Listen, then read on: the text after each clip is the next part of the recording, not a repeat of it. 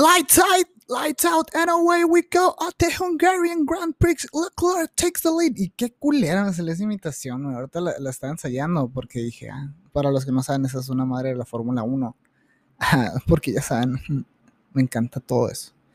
No, pero dije, ah, lo voy a tratar de hacer la voz y qué culero me salió. O sea, ya que lo escuché, mientras lo decía, dije, a la verga, suena un pendejo. No sé si eso les, alguna vez les pasó en la primaria, en la secundaria, que a la nada decían de que, ah, voy a aportar algo, ya sea a la clase o al momento con tus amigos.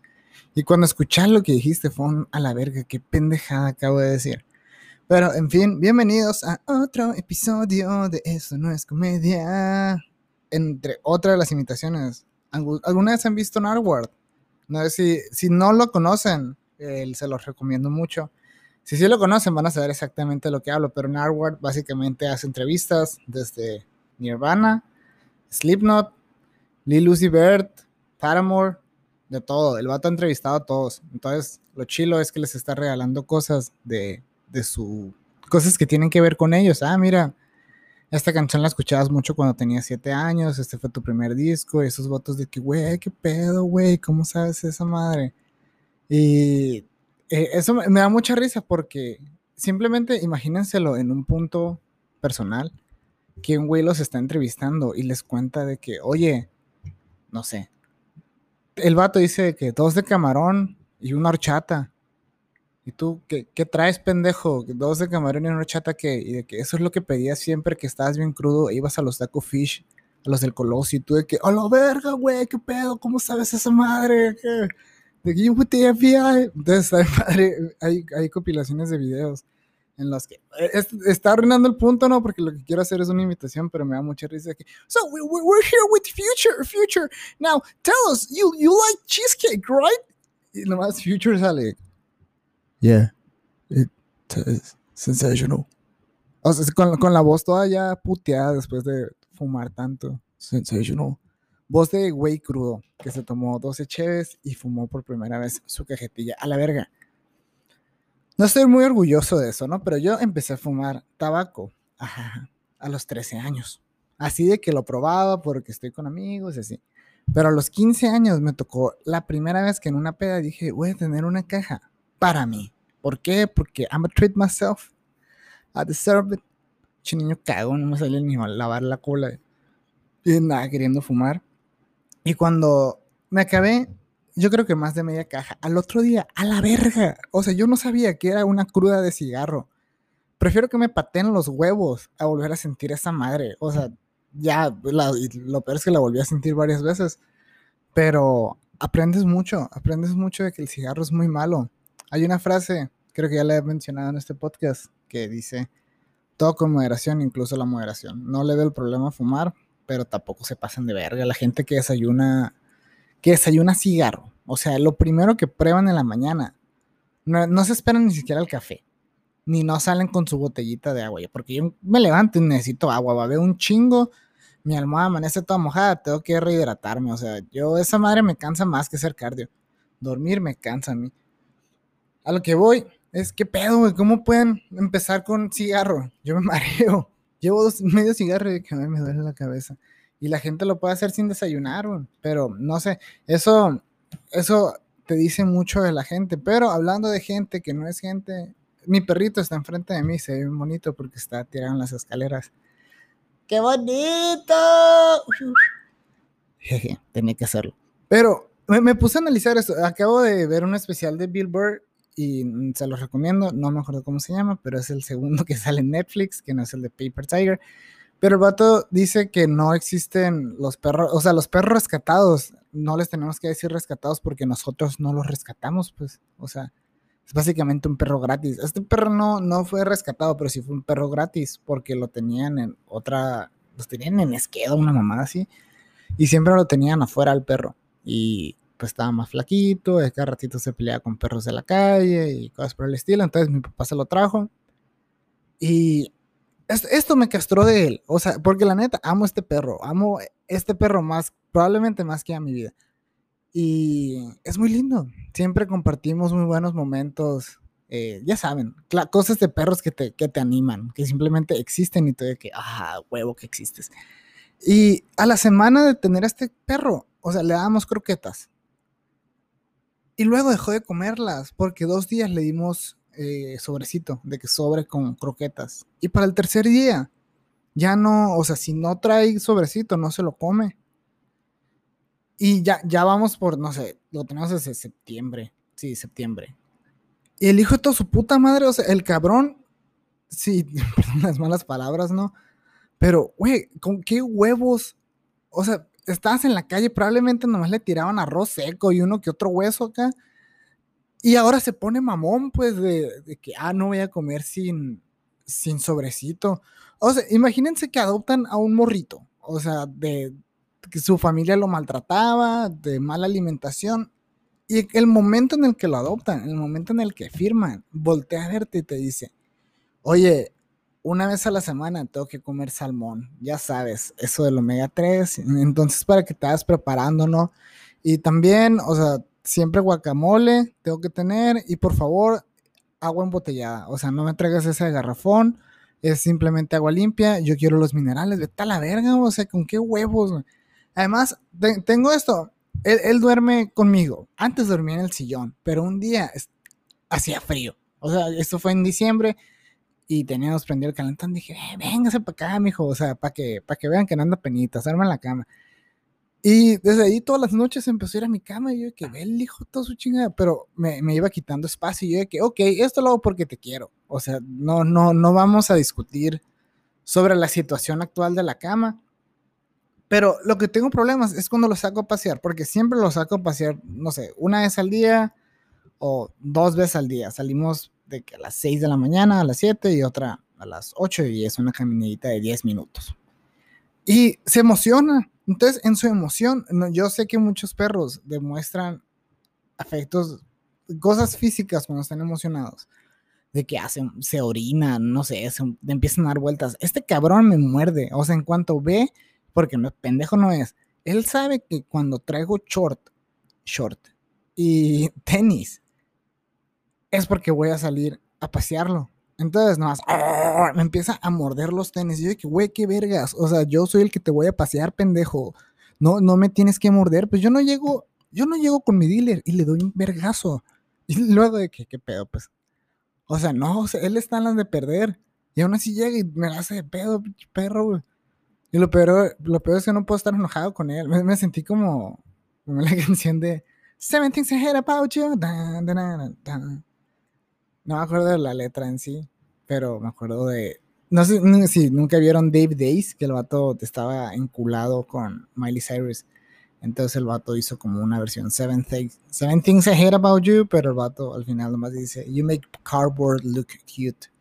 Porque, la, porque él no estaba con Miley Cyrus, él tenía una novia de cartón que era un cartón de Miley Cyrus. Qué creepy está ese pedo. En fin. Pero también, pues, You make me love you lo que decía Miley Cyrus, ¿no? Toda Preach, Preach está en Chile. Su música, todo lo que a la este Hannah Montana representó un chingo para todos nosotros. Yo sé que sí, si no representó nada para ti, qué culón. Hablando de cosas que representaban un chingo para mí, yo sé que en episodios pasados les, les comenté sobre el primer beso. Y si no lo hice, pues qué pendejo, díganme y voy a hacer otra vez ese podcast porque probablemente lo ensayé y por pendejo no lo grabé. Pero me quedé pensando, la canción que sonaba en mi primer beso, porque es algo, es una pregunta con la que puedes conocer mucho de las personas. Te van a decir al momento, pues, además todos, no fue que a, los 20 años, sino que te van a decir una pendejada de niño, pues. Entonces ahí me tocó porque yo tenía el juego de la WWE y, y le puse pause al PSP. Tenía 12 años. Que yo sé que es un poco tarde, pero entiéndanme, tampoco no era muy social. En fin, cuando le puse pausa, eh, empezó a sonar la canción de Jeff Hardy, pero en ese momento fue mi primer beso. Y a la verga. Luego me di cuenta que no podía ver de la misma manera Jeff Hardy. Sonaba, sonaba la canción cuando iba a salir a pelear y yo de que, this feels awkward, man. Ah, entonces empecé a pensar, empecé a pensar mucho en mi rutina de la televisión. O sea, yo sé que todos tenían eso, porque ahorita está empelado, pues contenido lo que quieras ver, nomás agarras YouTube y pones el tema que quieras y vas a ver contenido, contenido de calidad, puedes ver contenido de box, de que B-O-X, de que la V, pues. O sea, con el que puedes aprender, con el que puedes pendejear, puedes ver bloggers, puedes ver madres que quieres comprar, que no tienes el dinero para comprar. Te estaba viendo unas MacBook, güey, qué chingado. No tengo ni dinero para comprarme calzones y ando viendo MacBooks. Pero, en fin, a lo que iba con ese punto es, yo me acuerdo todos los lunes llegaba a mi casa y veía en la noche, porque este, tambito, esta, esta bolitocha, jugaba fútbol. O sea, yo no estaba en el equipo de fútbol. Básicamente hicieron el reclutamiento, quedaron 31, yo fui el 32, entonces nomás me invitaban a entrenar, pero los partidos pura verga. Ay, tambito. Y después salí a entrenar, salía como a las 7 y media, y a las 8 pasaban la Raw. WWE Raw. ¿Cómo estamos, Carlito? Estamos en vivo de terror. Eso es. Salía Kofi Kingston y todos de que la verga. Pero yo, güey, me da mucha risa eso, que a los 13, 14 años yo veía la WWE y pensaba que era real. Pero hablabas conmigo y de que, soy ateo, eh, tengo muchas preguntas sobre Dios, todo pendejo. Y seguía creyendo en la WWE. Con razón mis papás me odian. En fin, o sea, eso era mis lunes. Y además, ahí me tocó la etapa que la WWE, que todos están de que la verga. Llegamos al salón de que, guacho, güey, soy Rey Misterio. Y no estábamos agarrando chingazos como pendejos. A mí siempre me decían Rey Misterio por Chepito. Luego me decían Hornswoggle, para los que conocen de la WWE. Y luego, una vez me dijeron Sentiendo Marela, y yo de que, ah, vete a la verga, güey. O sea, esta no, no tiene poderes. No es como que tenían superpoderes, ¿no? Pero no tenía nada chilo, pues. Pero pues ni pedo, o sea, es la vida en la secundaria. Pero eso era los lunes. Los lunes era de Raw. Ok, vamos, vamos bien. El martes, como buena persona, super macho, ya saben, todo un deportista, los martes de Glee. Ahí me veían viendo Glee todos los días. Y yo de que, ah, está bien vergas. En mi celular Nokia, esos que estaban súper delgaditos. Ay, qué bonito. Teniendo fotos de Glee yo. Y en vez de tener las canciones originales de que, uff, este cover de Bon Jovi está bien vergas. Versión Glee. Uff, mi papá, a la verga, mi papá no, me dejaba poner música por eso. En fin. Luego miércoles de guerra de chistes porque también era medio medio chacal. ¿no? Yo llegaba los jueves de que, eh, viste el episodio de Guerra de Chistes. Sí, la Wander, viste los chistes, todos peladones, jeje. todo pendejo está. Esos eran mis miércoles. Los jueves, no sé por qué no me acuerdo qué era lo que veía los jueves, pero estoy muy seguro que mi mente lo bloqueó. Dijo de que, güey, Nel, o sea, ni siquiera quiero que recuerdes esto y lo digas en el podcast porque qué placa. Pero así eran, la, esa era la manera que podíamos ver todo, güey. O sea, nadie, nadie empezó con las cajas de digitales de que, tener la guía, porque si tenías la guía, pasadito de verga. Como se notaba que tenías lana, pero yo, yo nací en la humildad, uh, frijolazos y todo, y tenemos una DTA, pues 64 canales. Y el 19 era el chilo que no, jaja. Ya sabes. Este, no sé, güey. No sé si esa referencia la pueden agarrar todos. Pero para los que no, eh, se las explico en el canal 19 a partir de las 10 de la noche. Probablemente 10 o 9, a veces a las 11. Ponían porno. Pero soft. No se veía lo del vato, pero la mujer sí.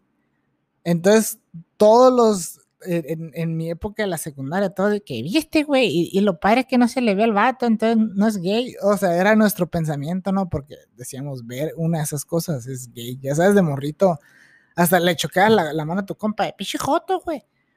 Ah, qué bueno que los tiempos han cambiado. Pero, ah, eso, ese es el punto al que, al que iba.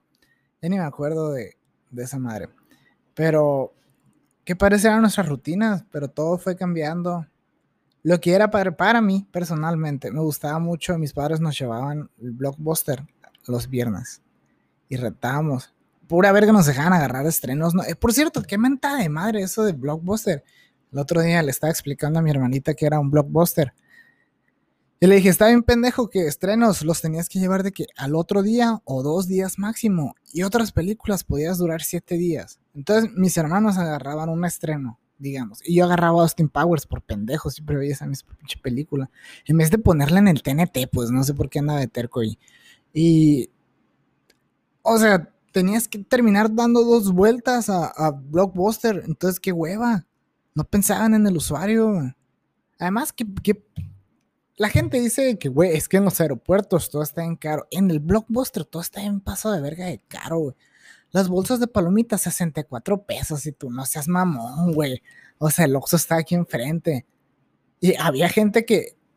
Hay gente que le encanta hacer flex de una manera muy diferente. Porque tú, tú puedes llegar con una ropita de marquita, tu Ralph Lauren, no sé, tu Tommy, pendejadas así, pues. Y la gente, ah, está chila. Pero la compraste en Ross. Pero hay gente que, que es la Ross, güey. Que es el Marshall.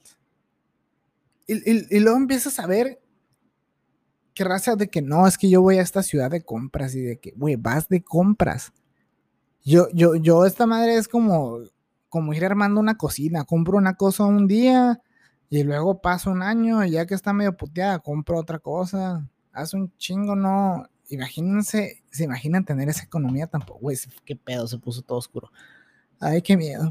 Eh, digo, en mi casa, ¿no? Ahí voy a cortar el podcast porque lo quería hacer rápido. ¿Por qué? Porque está en cabrón ahorita seguir encerrado, ¿no? Seguimos, llevamos un putero de tiempo encerrado y mi problema es grabar cuando no hay nadie en mi casa. ¿Por qué? Porque, pues, vean las palabras que uso. Estaría muy padre que mis padres enfrente de mí yo grabando de que mi, mi, mi, niño rata. Les quiero agradecer a todos los que escuchan este podcast. Oigan, ahorita está viendo y eran 2.487 replays de, todo el podcast. Y a la verga, estamos a nada llegar a 2.500. Muchas gracias. Muchas gracias. Así que, bueno, amigos, eh, los voy a dejar. Que tengan un hermoso día. Sigan con todo. Si les puedo dar una recomendación de un libro. No, no tengo no tengo recomendaciones del libro, porque no pensé. Dije, ah, voy a echar una recomendación de putazo y no, no se me vino a la mente. Pero si les gusta el hip hop, eh, pueden escuchar Pray for Paris de West Side Gun, está bien chingón.